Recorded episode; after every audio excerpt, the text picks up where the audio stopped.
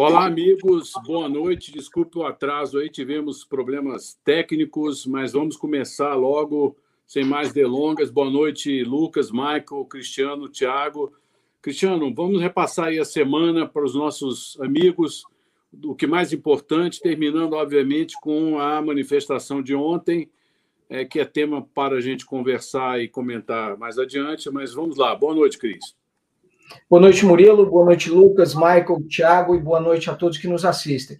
Bom, Murilo, a semana começou já na, na semana passada com, uma, com grandes repercussões a todos que nos assistem então, uh, do, do ministro, ex-ministro Pazuello nas, nas manifestações em apoio ao Bolsonaro. Por conta dessa participação, inclusive a gente teve sessões bastante é, tumultuadas na CPI da pandemia, é, reconvocação, aprovação de reconvocação do ministro, e também processos é, na, junto ao Exército, né, porque é vedada a participação de militares em manifestações é, políticas. O, o ex-ministro se defendeu dizendo que não se tratava de manifestação política, já que Bolsonaro não está afiliado e que também não é momento de campanha eleitoral. O fato é que o processo está é, rodando e essas, e, e essas inclusive, é, tivemos algumas é, vamos dizer assim, é, investidas do presidente junto às Forças Armadas, para que, inclusive, não é, fosse divulgada nenhum tipo de nota contra o ex-ministro é, Pazuello. Na, na CPI da pandemia, a gente teve uma semana com menos depoimentos, mas onde foi, foram aprovados uma série de requerimentos com convocação de governadores e de prefeitos também para prestarem esclarecimentos à CPI é, sobre o uso de recursos é, do governo federal. Ah, essa é uma, essa era um, esse era um pleito já da base do governo, é, já que as investigações estavam muito focadas no governo, no governo federal. Vale lembrar que os governadores também estão entrando nessa segunda-feira no Supremo Tribunal Federal contra essas convocações, alegando que o artigo 50 da Constituição Federal, assim também como não permite chefe de convocação do presidente da República, também não, não comportaria, não autorizaria, por analogia, é, convocação de chefes de poderes executivos é, estaduais. Então, eles vão questionar isso no Supremo uh, Tribunal Federal. Tivemos também a, a aprovação é, relevante da reforma administrativa na Comissão de Constituição e Justiça, o primeiro passo da reforma é, que anda, né? E agora a expectativa é de que nessa semana a gente tenha a instalação da comissão especial que vai analisar essa, essa matéria.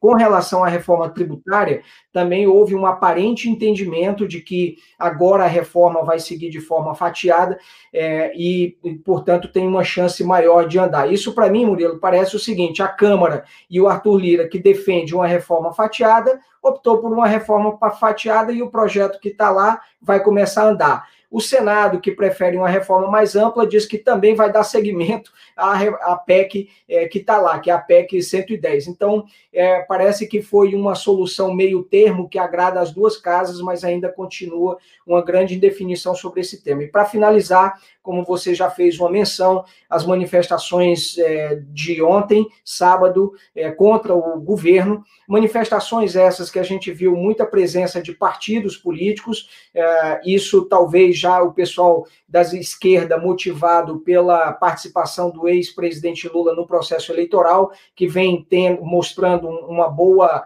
é, uma boa é, performance nas, nas é, pesquisas é, de opinião, mas ainda, sem dúvida nenhuma, longe de significar uma repetição do que a gente teve em 2013 ou de que, de fato, o impeachment do presidente agora vá andar. Murilo. Está no mudo. Clássico. Essas manifestações foram relevantes, sem dúvida, com mobilização partidária, é, relevantes Há, há quem diga que o monopólio das ruas, que era até agora da direita, né, do Bolsonaro, está sendo quebrado né, com a participação dessas manifestações contrárias, mas ainda é cedo dizer se essas manifestações vão ter o apoio de, realmente daqueles que estão no centro. que realmente são os que decidem, os que vão adiante na eleição, é, fazer a balança pender para um lado ou para o outro, ou para um ter uma terceira via. É, eu queria passar a palavra para o Michael para começarmos aí com a nossa agenda internacional e depois voltaremos aí a, a, aos temas nacionais, é, com destaque ao andamento da reforma administrativa, reforma é, da Previdência, ou desculpe, da tributária, e eu queria também comentar as perspectivas econômicas. Então, vamos lá, Michael. Obrigado, Murilo. Boa noite, pessoal. Lucas, Cristiano, Murilo, Thiago e todo mundo nos assistindo. É bom, vou falar rapidamente aqui, porque temos temas é, interessantes da agenda nacional. É, mas eu queria levantar dois temas específicos aqui em relação aos Estados Unidos, especificamente.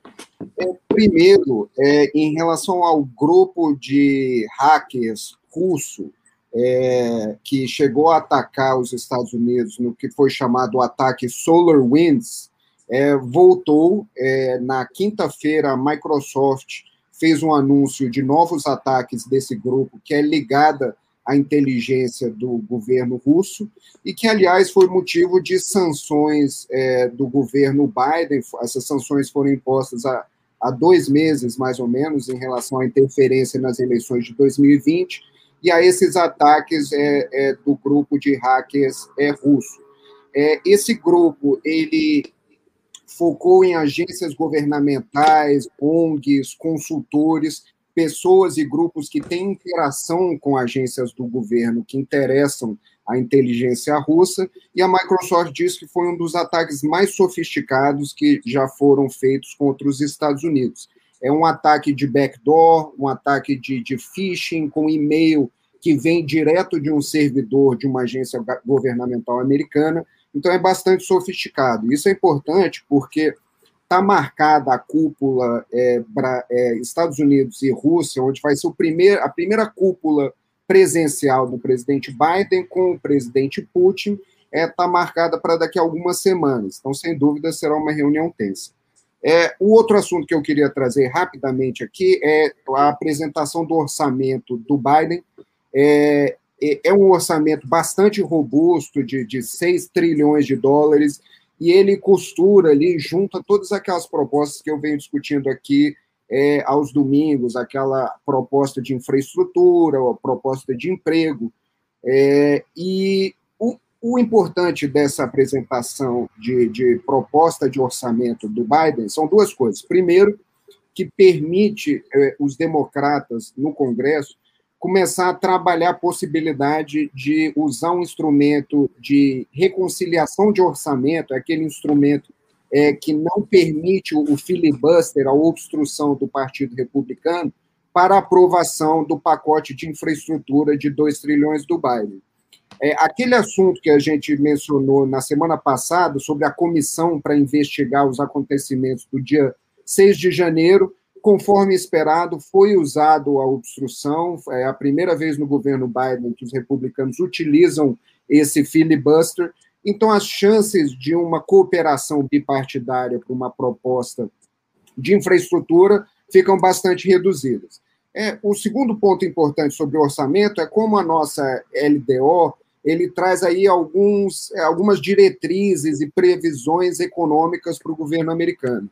É, em relação ao crescimento da economia americana, a proposta do Biden inclui ali uma previsão de um crescimento baixo, de mais ou menos 2% durante a próxima década. É, e em relação ao desemprego, a previsão é de uma queda do, do mais ou menos 5,5% é, que está agora para 4%, para depois é, um pouco abaixo de 4% ao, ao longo da próxima década. É, é isso, Murilo. Ok.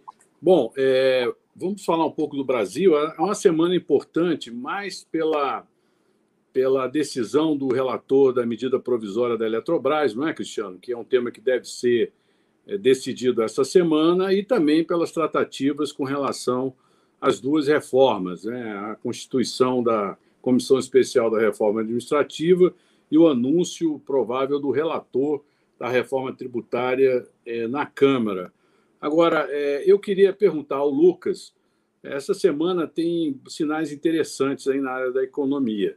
É, a semana passada, vários índices de crescimento econômico foram é, anunciados aí com uma perspectiva muito boa. Hoje mesmo o Globo vem com a matéria de capa dizendo que há um é, desengavetamento de bilhões em milhões em projetos de infraestrutura, é, perspectivas de crescimento boas, é, mas também há aí também um ruído é, na equipe econômica entre é, Paulo Guedes e o presidente da Caixa Econômica, como se isso aí estivesse incomodando a equipe econômica. Como é que como é que estamos aí? Como é que a equipe econômica está nessa semana em que foi uma semana positiva em termos de, de eventos, né, em termos de notícias, né? inclusive vale destacar que no CEO Forum da, do BTG é, Pactual, o André Esteves fez uma apresentação é, na linha do que a gente sempre diz aqui, que é a existência de um ciclo de reformas que deve ser valorizado. E no final de semana chegamos aí a 125 mil pontos na Bolsa, que é um novo recorde, me parece. Enfim, Lucas, sua visão, por favor. Bom, é, a gente tem um, um, presidente da Caixa Econômica, o Pedro Guimarães, que ele é muito é, atuante, né? E é, um, e é uma figura que, obviamente, é, ele, ele tem mais facilidade, por conta do cargo que ele ocupa, de gerar notícias é, positivas e mais populares né, com o presidente Jair é, Bolsonaro do que o, o, próprio Paulo Guedes, né? Então, ele atua é um dos é, participa muito do, das lives com o Bolsonaro, né? Ele, né? Vai muito lá.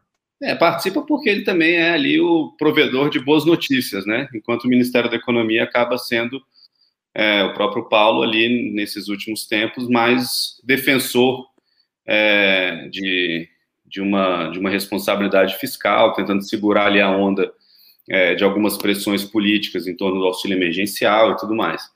E, obviamente, o Pedro Guimarães fica ali recebendo é, as, a, as bolas boas para marcar o gol, né? Porque ele é o presidente da Caixa Econômica, que tem, é, obviamente, por conta da sua, da sua é, do seu ethos de existência, a Caixa Econômica, um papel de, de gastar, de, de com o auxílio emergencial, de que o dinheiro chegue na mão é, dos mais necessitados. Então, ele acabou sendo uma figura ali que era um porta-voz de notícias positivas, enquanto o Paulo não necessariamente é um porta-voz de notícias positivas, principalmente nessa relação conturbada, às vezes, com o Congresso Nacional, nessa necessidade.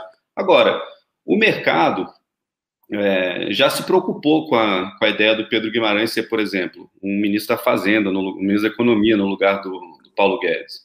É, eu acho que existe sim uma tensão entre o Pedro Guimarães na Caixa e o Paulo no Ministério da Economia, mas eu acho que cada um representa um quadrado diferente ali dentro da cabeça do presidente, dentro da, da, das expectativas que existem é, nessa área. Eu não vejo hoje, por exemplo, o Pedro Guimarães sendo um cotado, digamos, numa eventual saída do Paulo Guedes do Ministério da Economia. Eu não vejo o Pedro Guimarães sendo alguém que, que o presidente olharia é, como um dos favoritos a ocupar o cargo de ministro da Economia. É, Lucas, esse rumor. Lucas, deixa eu te perguntar: ao, na sua opinião, o Bolsonaro gosta dessa tensão aí entre é, Pedro, Pedro Guimarães e, e, Paulo Guedes, entre Rogério Marinho e Paulo Guedes? Isso interessa aí, faz parte, na sua opinião? Obviamente, isso é uma questão de percepção, não é uma questão Sim. de informação, porque seria difícil o presidente assumir que ele gosta claro. realmente de criar essa confusão entre. Mas a, qual é a percepção? Você não tem a impressão que ele gosta disso aí?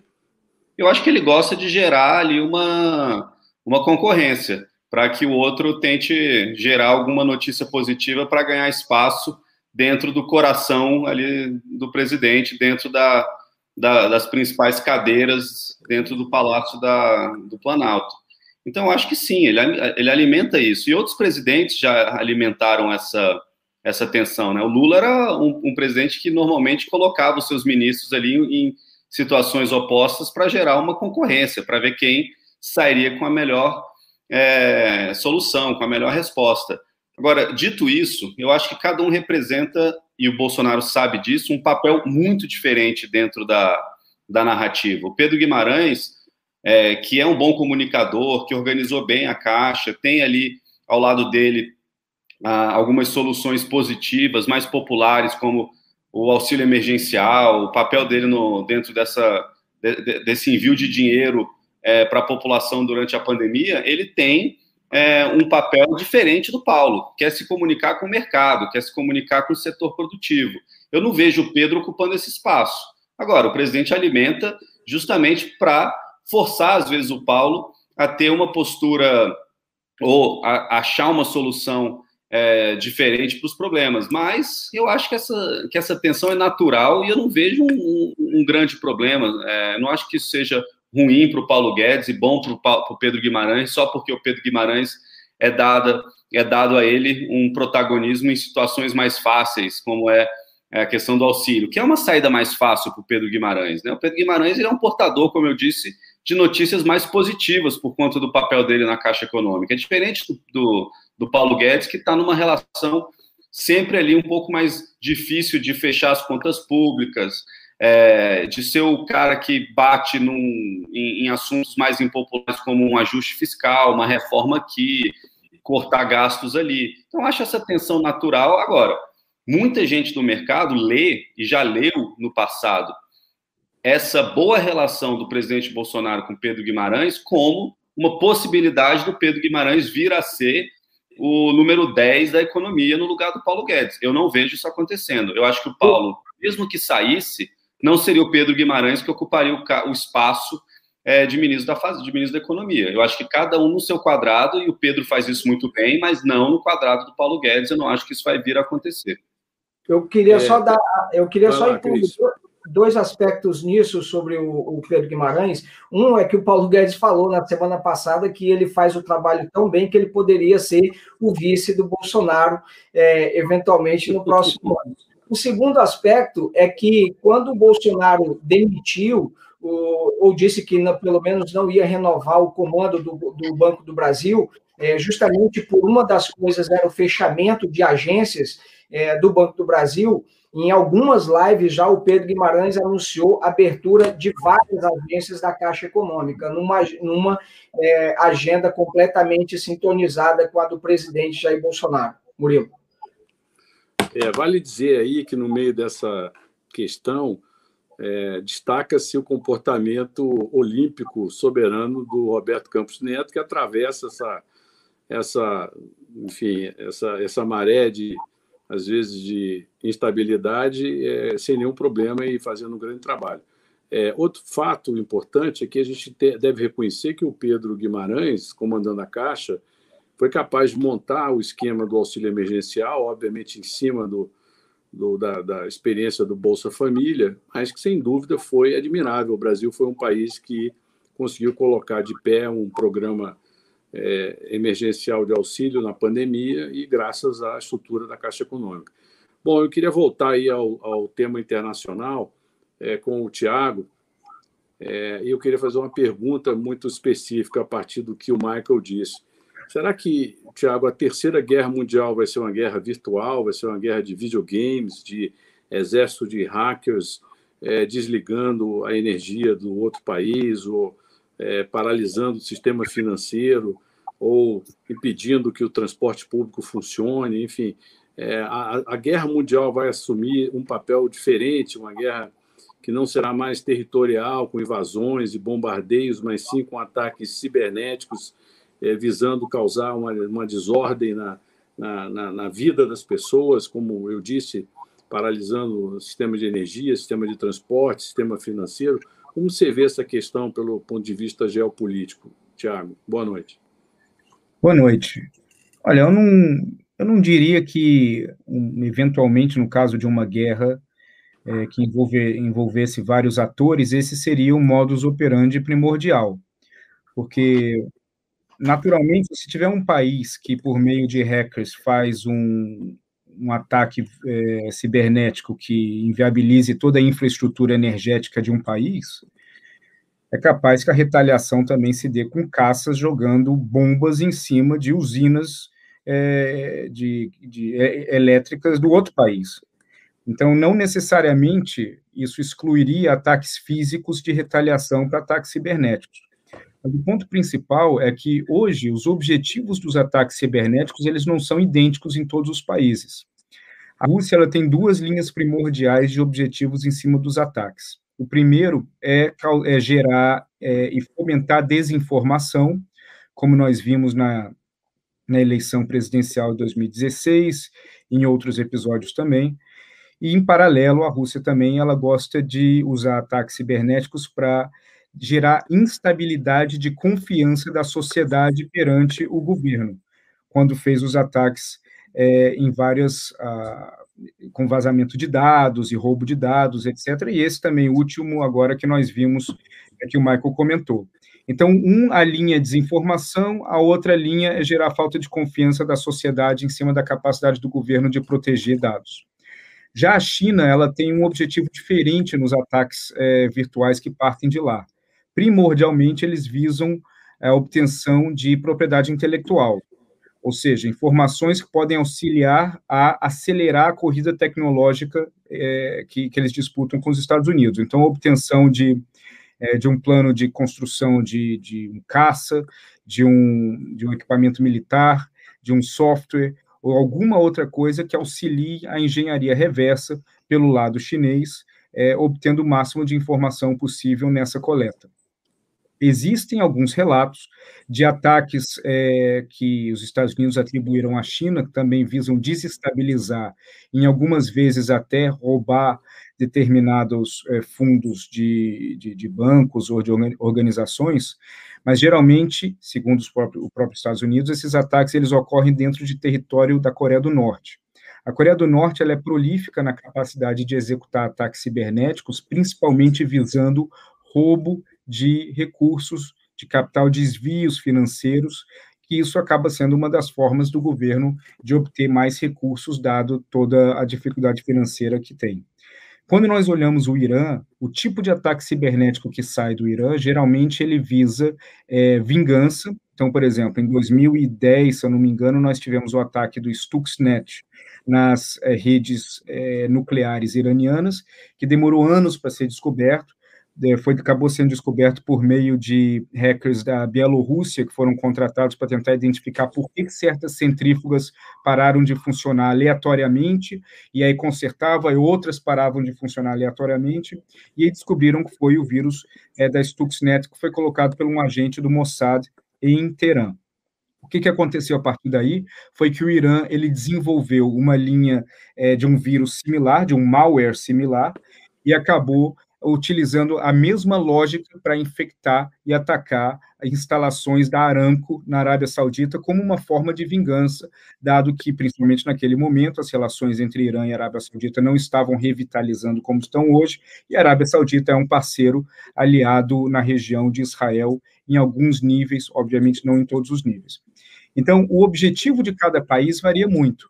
Enquanto nós não tivermos o objetivo principal for machucar o outro país, eu acho difícil que esse seja um instrumento de guerra.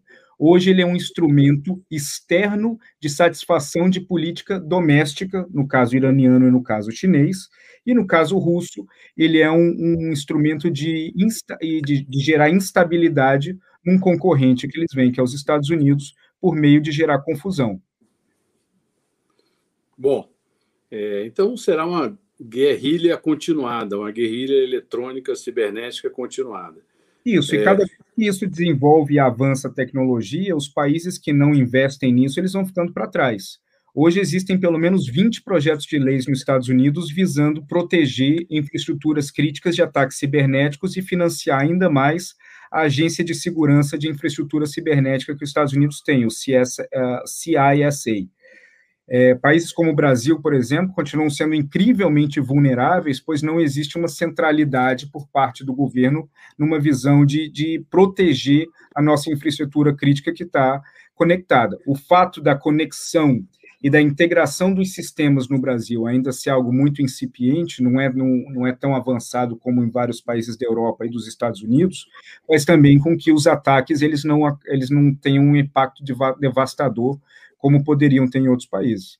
Tiago, uma, uma coisa que eu achei interessante é que você, é, justamente na sua participação lá no Congresso americano, na, na semana passada, é, você falou justamente isso dessas é, que as pessoas é, pessoas lá do, do, do Congresso americano é, falavam que não tinha presença militar é, na, na, América Latina, mas você chamou atenção para outro tipo de presença que não a militar. E aí eu achei até é, a, a, figura que você usou daquela da boneca russa, né?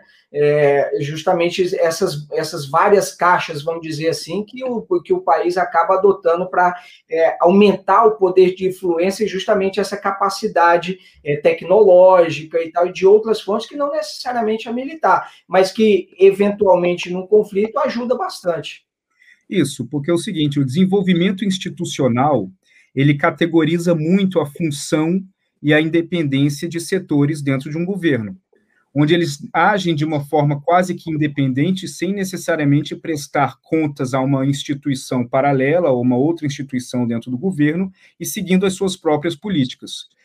Num regime como na China e como na Rússia, todos as, a, os órgãos eles funcionam em, em, profunda coordenação com outros órgãos dentro do interesse que parte do, do, da presidência ou do órgão central. Isso faz com que todas as atividades elas acabam gerando um overlap que um, um ataque cibernético ou a atuação de, de, uma, de uma linha de uma oferta de linha de crédito de um banco chinês, por exemplo, ao, a uma empresa brasileira ou a um país sul-americano, isso acaba impactando e sendo e, e possivelmente abrindo possibilidades de negociação para várias áreas dentro do governo chinês. Então, é aquilo que eu mencionei no Congresso. Quando você tem uma negociação entre um representante do governo chinês e representante do governo brasileiro sobre insumos para vacina, esse indivíduo ele ainda tem autoridade para mudar a ficha e engatar uma negociação ou uma conversa sobre Huawei, ou uma conversa sobre é, regulamentos sanitários para exportação de produto A, B e C esse tipo de conversa não ocorre com países europeus ou uh, os Estados Unidos, porque aí já não cabe uh, esse tema com aquele indivíduo no qual a conversa está ocorrendo. Se é vacina, é vacina, se é área de tecnologia, é tecnologia. Isso acaba facilitando, pelo lado russo e pelo lado eh, chinês, o cruzamento de negociações onde a troca de favores ela acaba sendo mais instantânea. Se eu te ajudo aqui, desde que você me ajude ali. Por isso que a China encontrou um campo fértil na América Latina por conta da baixa institucionalidade de vários países e do alto grau de centralização de poder em determinados governos. Isso facilita essa negociação bilateral que envolve uma multitude de temas e aí é, eles conseguem é, melhorar o relacionamento deles em várias áreas ao mesmo tempo. Bom, é, eu queria voltar aqui ao tema nacional, perguntando ao Lucas sobre a relatoria da medida provisória da Eletrobras, que é tema da maior relevância para é, o, o, o, mercado financeiro, é, que já é, provocou manifestações no Senado de que provavelmente seria aprovada a medida, mas com alguma mudança. Lucas, que novidades nós temos aí sobre o tema? Bom, eu espero novidades essa semana. É, a gente teve aí alguns ruídos nos últimos dias sobre a relatoria. O, o senador Marcos Rogério, que tem tido uma presença bem governista na CPI da pandemia, sendo um dos defensores ali do governo na CPI da pandemia, foi cotado como um dos favoritos, assim como o senador Davi Alcolumbre, o ex-presidente do Senado. A última notícia que eu recebo agora há pouco é, de algumas pessoas relevantes, importantes dentro do Senado, é de que o Davi é o favorito para ser relator da MP. É, seja ele ou alguém que ele escolher. O Marcos Rogério tem chance, até porque Marcos Rogério e o Davi Alcolumbre têm uma relação boa. É, então, o Marcos Rogério pode vir a ser escolhido relator por conta dessa influência que o Davi Alcolumbre está no processo.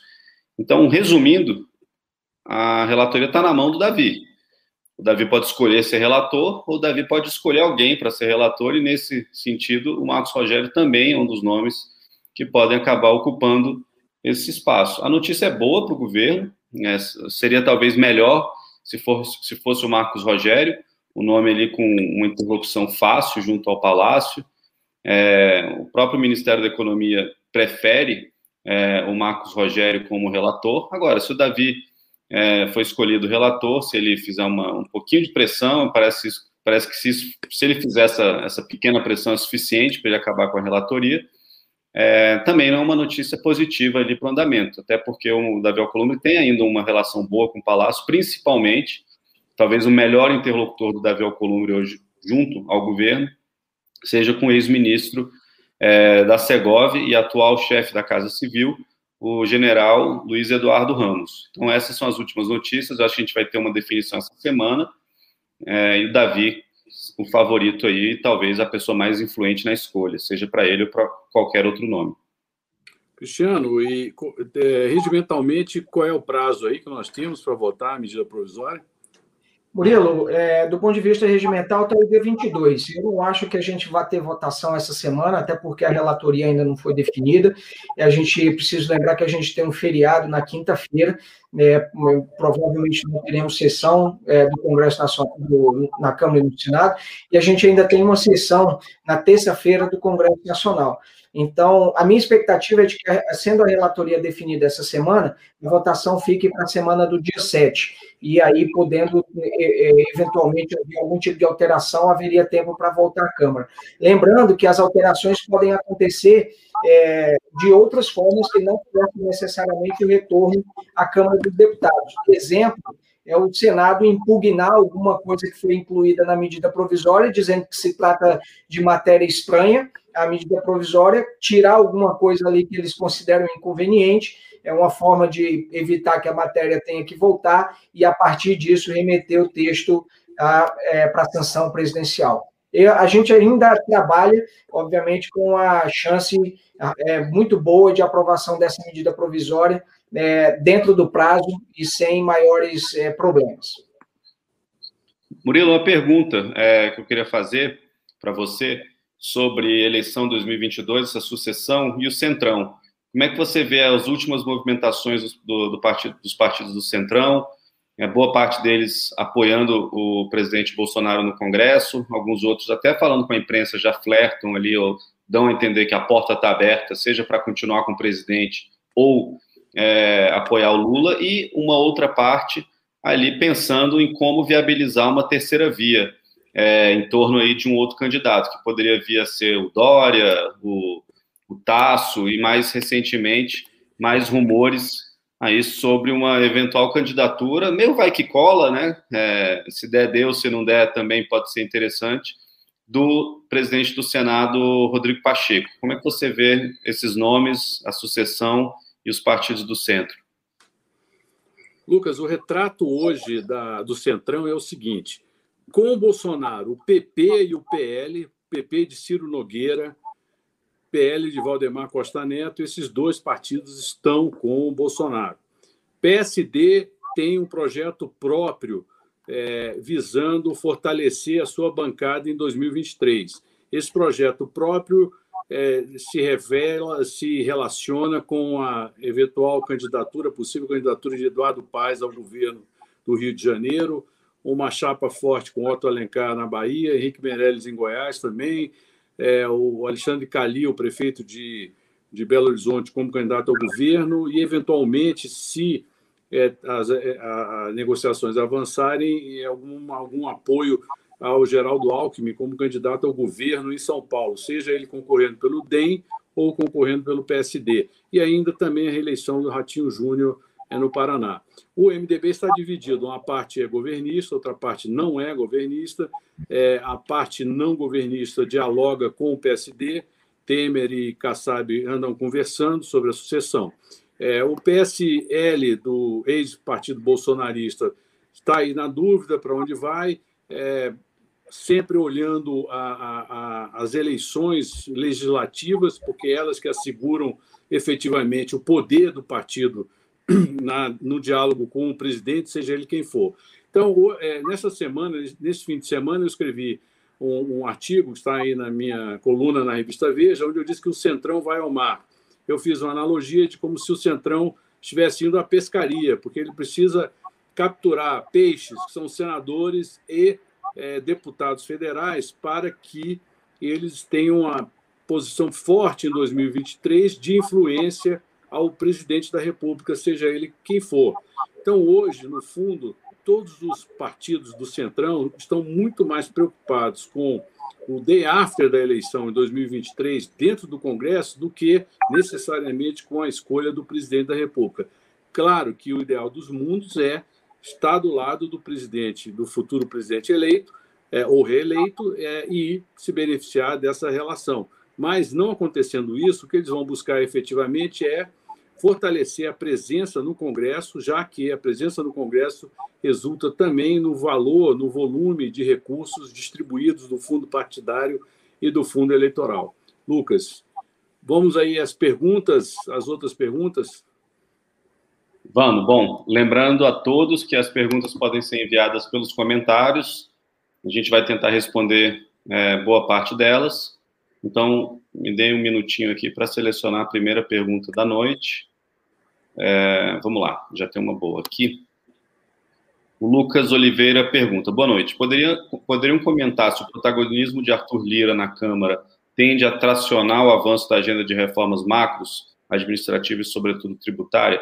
Obrigado. Bom, passo essa para vocês, lembrando que o Lira, a própria eleição do Lira mudou ali um pouco a, a balança de poder em relação à, à reforma tributária, né? Ele é, mudou um pouco ali a, a, a força do, do, de poderes. É, a reforma tributária original que estava caminhando ali na Câmara, com Agnaldo Ribeiro, relator, Valer Rossi, que é o autor, todos eles muito ligados ali ao ex-presidente da Câmara, Rodrigo Maia, e o Lira mudou um pouco a, a dinâmica da reforma tributária. Então, queria ouvir de vocês todos aí como que o protagonismo do Arthur Lira muda é, o avanço dessas reformas, tanto para o bem quanto para o mal.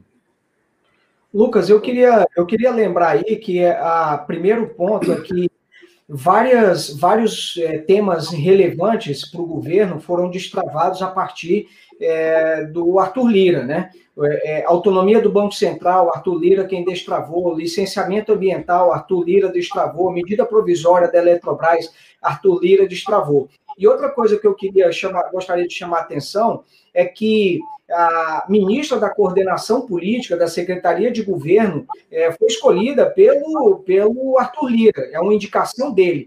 Então, na medida em que você tem a presidência da Câmara e a, e a coordenação do, política do governo conversando intensamente, é uma indicação dele, é natural que essa pauta, pelo menos na Câmara, ela ande com mais facilidade até mesmo do que no Senado. Até porque, lembrando que lá no Senado, o próprio Rodrigo Pacheco, com essa possibilidade de ser candidato a presidente da República, e também o fato de ter uma CPI na casa, acaba travando um pouco as discussões lá. E ele não tem essa, esse, essa relação tão direta, assim, vamos dizer, com a Flávia Arruda, ao contrário do Arthur Lira.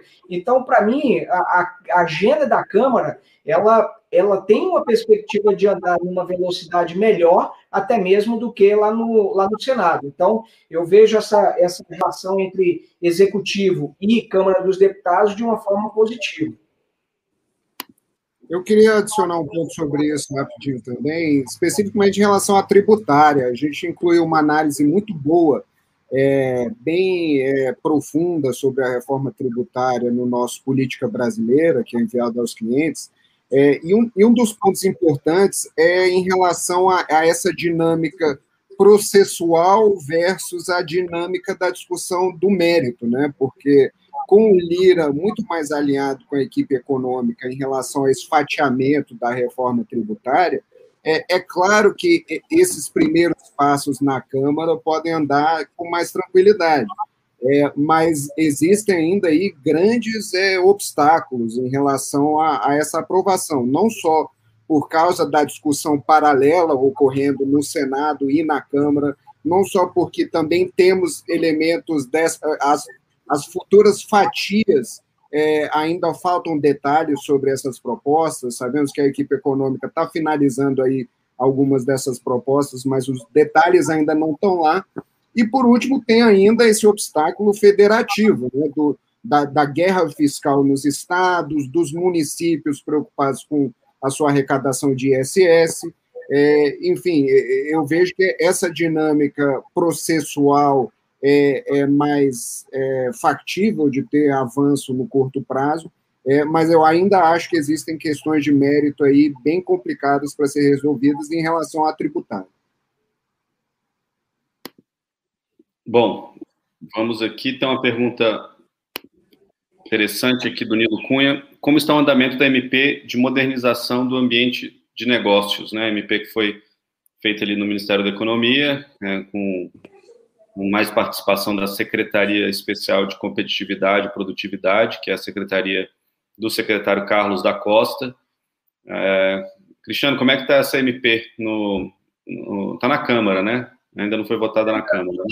É, ela está andando, tá andando bem, Lucas. Ainda tem um prazo razoável para ela ser é, votada e o relator deve apresentar o parecer dele nessa semana. Lembrando que antes dessa medida provisória, a Câmara tem que votar uma outra que é igualmente, é, que é mais polêmica, porque ela envolve o aumento de tributação é, para bancos, é, o fim do REIC, que é um benefício para é, indústria química, e também acaba com o benefício de compra de carro por pessoas com deficiência física. Não acaba, né, mas ela impõe ali um certo é, limite. Mas essa medida provisória também está, tá, essa de ambiente de negócio está avançando bem, e nessa semana a gente deve conhecer o parecer. Dependendo aí, pode ser votado nas próximas semanas na Câmara. É, vale dizer aí, é, Cristiano, que essa medida provisória do reiki está causando grande resistência aí na, no, no, setor industrial e tem a oposição firme da CNI é, e da indústria química é, que aponta sérios problemas de competitividade caso ela seja aprovada em relação ao produto importado. Inclusive, também é, parlamentares ligados aos sindicatos, os trabalhadores, se mobilizam para tentar é, modificar a, o texto. Então, ainda não está claro se a, a, versão que será aprovada na Câmara é exatamente a versão proposta pelo, pela, pela equipe econômica. Existe essa dúvida aí. Aparentemente, as lideranças estariam é, concordando com a manutenção do texto, mas há uma resistência da base é, relevante que pode levar, então, a um parecer alternativo que tente conciliar ambos os lados aí nessa questão. Bom, vamos para a próxima pergunta aqui sobre a Eletrobras, uma pergunta que tem mais complexa, porque tem muitos desdobramentos que ainda tem que acontecer para chegar a esse cenário, mas é importante aqui para a gente fazer uma, um treinamento de cenários. O Cristiano Carvalho pergunta: Boa noite. Como a crise hídrica impacta a privatização da Eletrobras?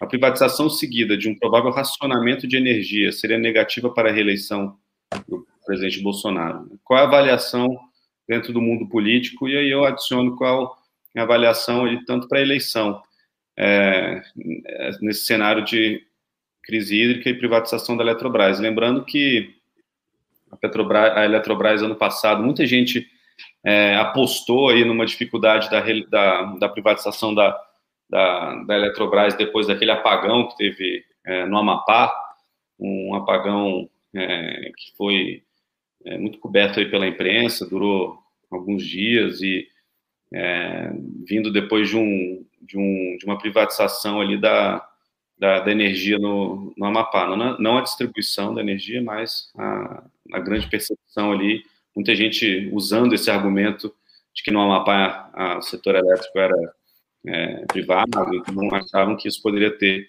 algum impacto ali na narrativa da privatização da Eletrobras. Vocês acham que uma eventual crise hídrica seguida de racionamento ou um aumento de preço poderia ser algo que, de fato, fosse um problema grave para a reeleição do presidente?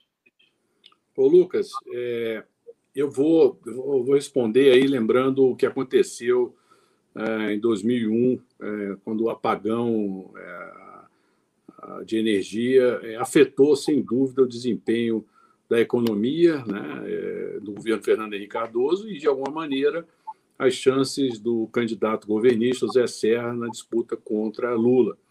É evidente que, se nós tivermos, um racionamento de energia é, muito severo no Brasil, é, vai ter efeito na economia. E, e, como eu disse, a economia tem expectativas muito positivas para o final do ano e que se houver, e aí, se houver um racionamento severo de energia, essas expectativas podem ser afetadas.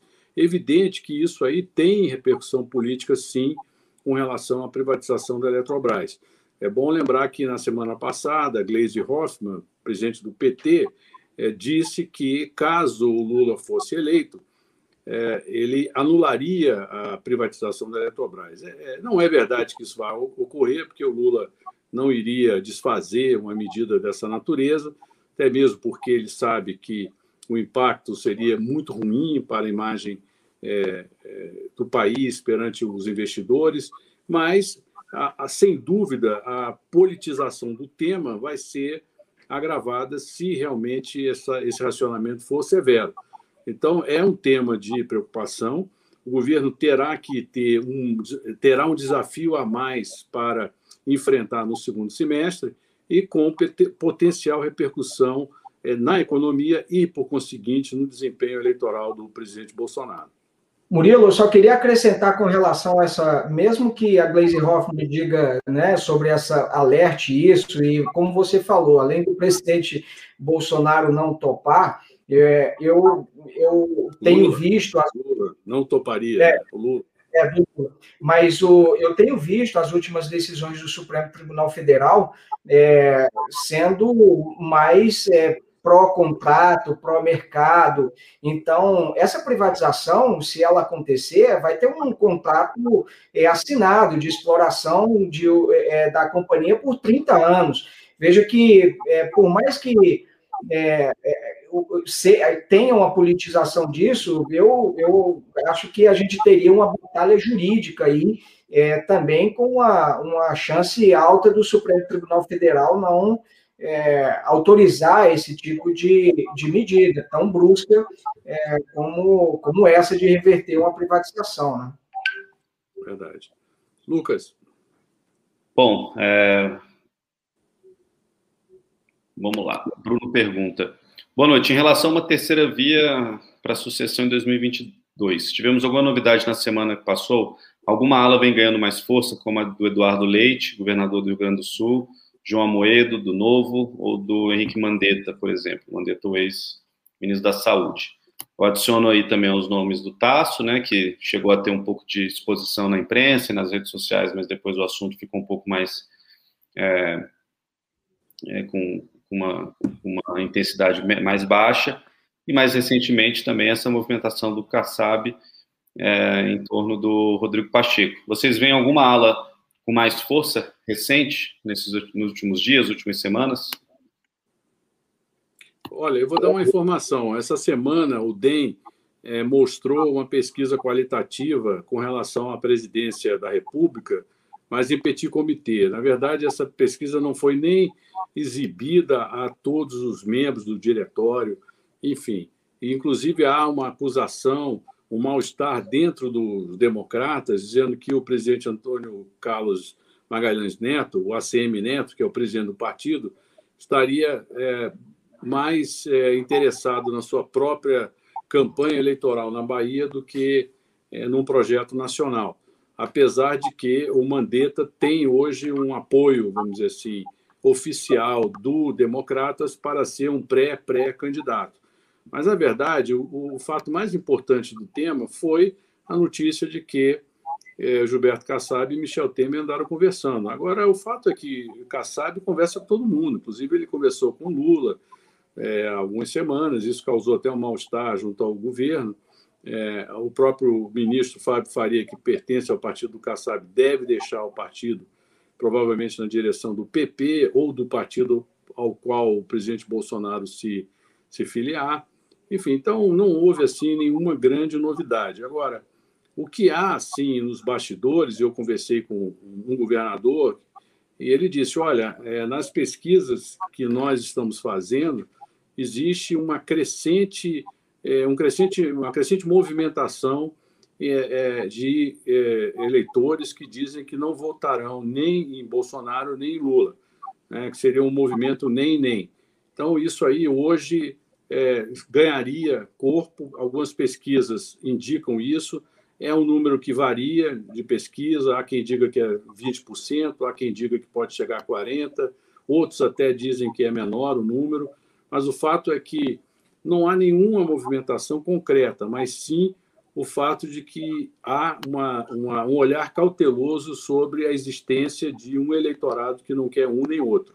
E isso aí é o que vai turbinar a movimentação dessa chamada terceira via no segundo semestre. Lucas. Bom, vamos, como a gente começou mais atrasado hoje, vamos adicionar mais algumas perguntas aqui. As manifestações de ontem atrapalham a governabilidade do governo ou, na visão de vocês, não muda muito as coisas? E aí, o que, vocês acham? Depois eu comento essa que eu queria fazer um da minha visão também, mas queria ouvir todos primeiro. Eu, eu acredito que não, que não, não atrapalha a governabilidade, não, Lucas. É, acho que isso não interfere no cenário de, é, de curto prazo, salvo se a gente é, tiver seguido atos é, cada vez mais numerosos, constantes e tudo mais é, contra o governo, que parece é, não, pelo menos até aqui, parece que não é, deverá é, acontecer. Agora, é, dentro de um contexto, é, isso, para mim, ele, ele se soma a outras variáveis negativas, né, que vão se acumulando e, vão, e, e podem tornar um desafio do Bolsonaro um pouco maior. Você tem a pandemia, a CPI da pandemia no Senado, você tem agora as manifestações, você tem a avaliação é, ruim, péssima do governo num, patamar alto, o Lula se movimentando, isso vai, quer dizer, o somatório de pequenas é, notícias podem acabar é, tornando, vamos dizer assim, essa tarefa de reeleição e até custo de apoio político do Centrão para o governo maior. É, então, ele se soma a um conjunto de fatores, não isoladamente. Então, ela, per si, né, ela, por si só, ela não, ela, não, ela não agrava o problema da governabilidade, mas cria mais um ingrediente, vamos dizer assim, é, de dificuldade para o governo. É, é, manifestação, protesto, ele tem que, tem que ser recorrente, né, para começar a fazer preço aí na, nessa, nesse jogo político, no jogo do Congresso, no jogo da, das eleições, eventualmente numa discussão é, de impeachment. Então, é, o, as manifestações, para começarem a ter efeito ali é, prático, elas precisam acontecer de maneira muito recorrente para que o mundo político comece a perceber como uma movimentação de fato é, real, relevante, consistente, contínua da, da população. Eu ia, eu ia, eu ia nesse, nessa linha, Lucas, a, a manifestação, a, as manifestações elas têm que se tornar o assunto principal da, de, de aliados do governo, de congressistas, para que isso passe a chamar a atenção do governo.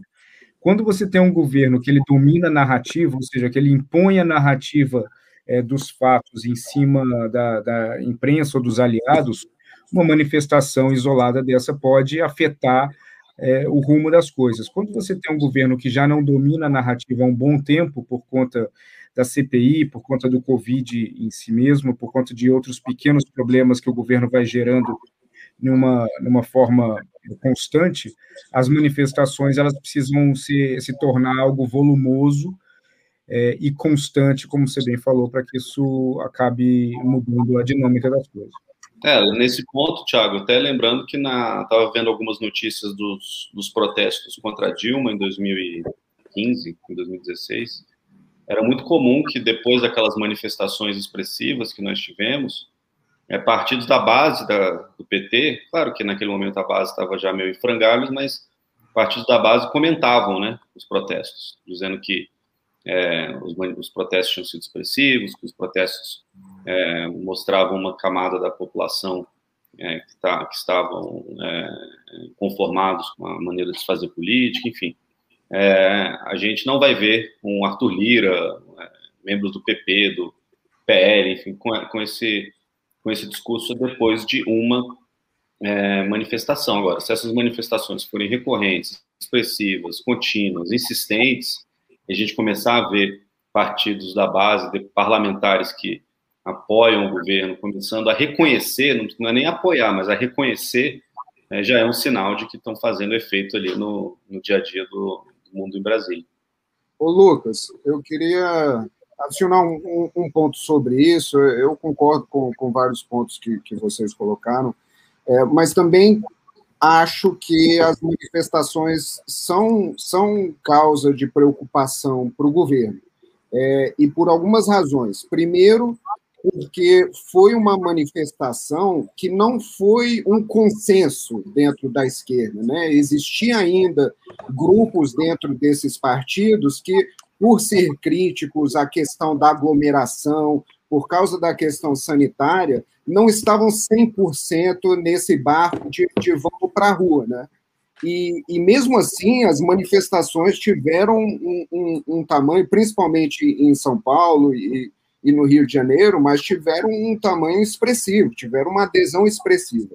É, eu acho que o segundo ponto que gera preocupação é sobre a, a temática, né, o, os temas, as bandeiras da, das manifestações, porque, ao meu ver, as manifestações foram muito menos é, é, a favor de alguma coisa do que contra o governo Bolsonaro. E eu acho que se existe uma narrativa capaz de unir ou de trazer o, o, o centro é, para esse debate, é o do anti, né? Como o Murilo bem falou, esse, esse povo do nem-nem, ou do anti-ambos, como a gente fala nos nossos cenários políticos, é, é o fato de da narrativa da manifestação ter sido mais anti-bolsonarismo do que pró-Lula, como eram aquelas manifestações do, do Lula livre, é, gera uma preocupação e, e leva a crer que quando chegarmos a uma situação de que a, a, pandemia ou a crise sanitária já, já fique melhor resolvida com o avanço da vacinação e uma melhor coordenação da oposição é, ao governo, é, essas manifestações podem sim tomar um, um, tamanho muito mais expressivo e gerar esse tipo de conversa no, no Congresso e, enfim, no mundo político aqui em Brasília. Pois é, e até eu acho que o, o, a própria oposição tem as suas resistências a, a apoiar uma manifestação que peça o impeachment, por exemplo, porque, por exemplo, para o PT não é interessante o impeachment nesse momento, porque o Lula tem mais facilidade de bater de frente com o Bolsonaro do que bater de frente com o Mourão, por exemplo.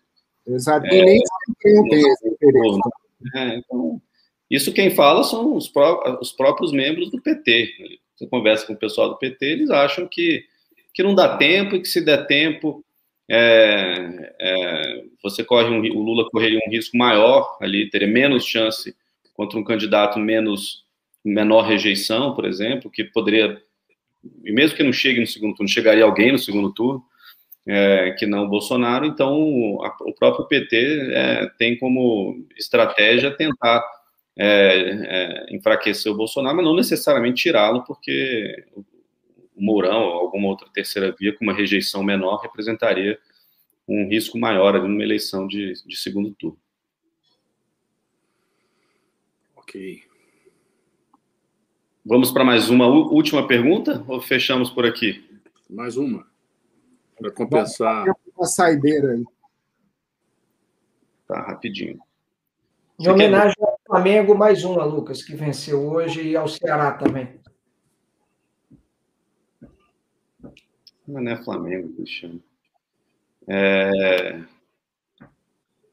Até agora, vocês acham que a CPI da Covid teve algum efeito prático contra o Bolsonaro? Marcos Soares pergunta. Vou responder. Olha, claro que tem, evidente, porque é, ainda que a mídia como um todo tenha perdido aquela capacidade de antes de mobilizar contra ou a favor, é muito ruim a intensidade do noticiário é, sobre a Covid e que é basicamente contra o governo. Enfim, então, até agora, é, ou até semana passada, o debate todo era em torno é, do governo, do governo federal, Pazuello, Quiroga, Covid, hidro, hidroxicloroquina, capitã cloroquina. Aí agora, mais recentemente, o debate foi na direção dos governadores e é, nesta semana, né, Cristiano, a, a, o Supremo Tribunal vai decidir se eles poderão ser chamados a depor ou não na, na CPI. Enfim, então, óbvio que a CPI causa desgaste, sem dúvida. causa desgaste, sobretudo naqueles que avaliam o governo como regular e que não são bolsonaristas. E, e, esse é um público importante adiante na corrida eleitoral, porque são eles, os que não são nem bolsonaristas nem lulistas, é que vão decidir a eleição. Enfim, então há um dano, claro, ao governo Bolsonaro, e esse dano só será amenizado se a vacinação ganhar impulso é, e nós não tivermos também uma terceira onda é, que seja tão grave quanto a segunda que nós estamos ainda vivendo. Então, a, a CPI se soma a uma conjuntura é, difícil, que depende tanto da terceira onda quanto da vacinação e, por cima, da retomada da economia. Murilo, eu só queria te, eu só queria agregar também aí que eu tenho uma expectativa é, de que muito provavelmente para criar um grande fato político, o Renan deve sugerir no relatório dele ou que o presidente cometeu um crime de responsabilidade, eventualmente sugerir até um processo de impeachment, ou que isso, obviamente, que passaria a depender de, do Arthur Lira, e que também é, ele pode sugerir que o presidente possa ter cometido um crime comum. E nesse caso de crime comum, não, não, iria, não é de competência do presidente da Câmara, mas sim da PGR, é, de pedir eventualmente até uma investigação é, ao Supremo Tribunal e, essa, e essa, esse pedido de investigação o Supremo teria que encaminhar à Câmara. E aí o Arthur Lira não pode fazer nada, ele tem que colocar em votação. Só para lembrar que com crime comum, a gente teve dois que o Michel Temer enfrentou, obviamente que naquele momento lá era o Rodrigo Janot, é, e ele, obviamente, encaminhou isso ao Supremo. Não sei se o Aras, é, como é muito próximo do governo, como tem uma boa relação com o Bolsonaro, obviamente, se ele encaminharia isso, ele diria que não há é, crime, é, é, indício suficiente para incriminar o presidente. E só para lembrar que em setembro, nesse segundo semestre agora, a gente vai ter renovação de comando do futuro PGR. Agora você imagina, se o Renan pede um, uma, um processo de crime de responsabilidade contra o presidente da República numa CPI e chega o nome do Augusto Aras para o Senado sabatinar. Você imagina como é que vai ser o clima lá na, no Senado. Excelente. É, muitas emoções, hein? Mas tudo bem. Um, só agregar um ponto sobre a CPI, que está relacionado à fala do Murilo, é, que é como é uma CPI popular. Né? É, eu digo isso no sentido de que é, o tema da pandemia, é, ao contrário do, dos temas de outras CPIs, está presente dentro da casa de todos os brasileiros. Né? São, são temas fáceis, fáceis da gente entender. É, o pessoal está atrás de vacinas, temos aí a, a Pfizer dizendo que ofereceu 20, 30 e-mails para o governo não respondidos, são temas de, de fácil compreensão é, da população. Não é como, por exemplo, uma pedalada fiscal, onde nem os próprios especialistas conseguem explicar direito como isso funciona. Então, manter isso na pauta três, quatro dias da semana, e ainda mais após o término do BBB, né, virou o novo BBB, esse, é, é, essa CPI. Então, as pessoas assistem, tem o mesmo nível de drama, de chilique, de intriga. É, e, paredões e... diários, né? Paredões diários. paredões diários. E isso vai ter um efeito eleitoral, querendo ou não. É, mas lembrando aí que é, Renan pedindo impeachment, pedindo indiciamento, crime comum, as decisões são sempre no Brasil de personagens, né? E os personagens principais hoje continuam ao lado mais do Bolsonaro do que contra o Bolsonaro. Então, a gente fala claro, isso mais do efeito da confusão política, do tumulto que isso vai simbologia, causar. Simbologia é grande, mas no final das contas, quem aperta o botão é o Arthur Lira ou o Rodrigo Augusto Aras. Ou, Augusto Aras. E esses botões dificilmente, dificilmente serão apertados no contexto atual por esses dois. Né? Ok. Pois é. Bom, amigos, vamos encerrar a nossa live. Agradecemos a todos, Lucas, Cristiano, Michael, Thiago e a todos os nossos espectadores. É, bom, estamos aí sempre atentos. Aqui o QR Code da Arco Academy é, já, já, vocês já conhecem, com dois cursos, o, o meu e o do ex-presidente Michel Temer. É, outros cursos virão, estão a caminho, enfim, é, e teremos novidades aí na semana também com relação a eventos. Então, agradeço a todos e até o próximo domingo. Boa noite. Boa noite.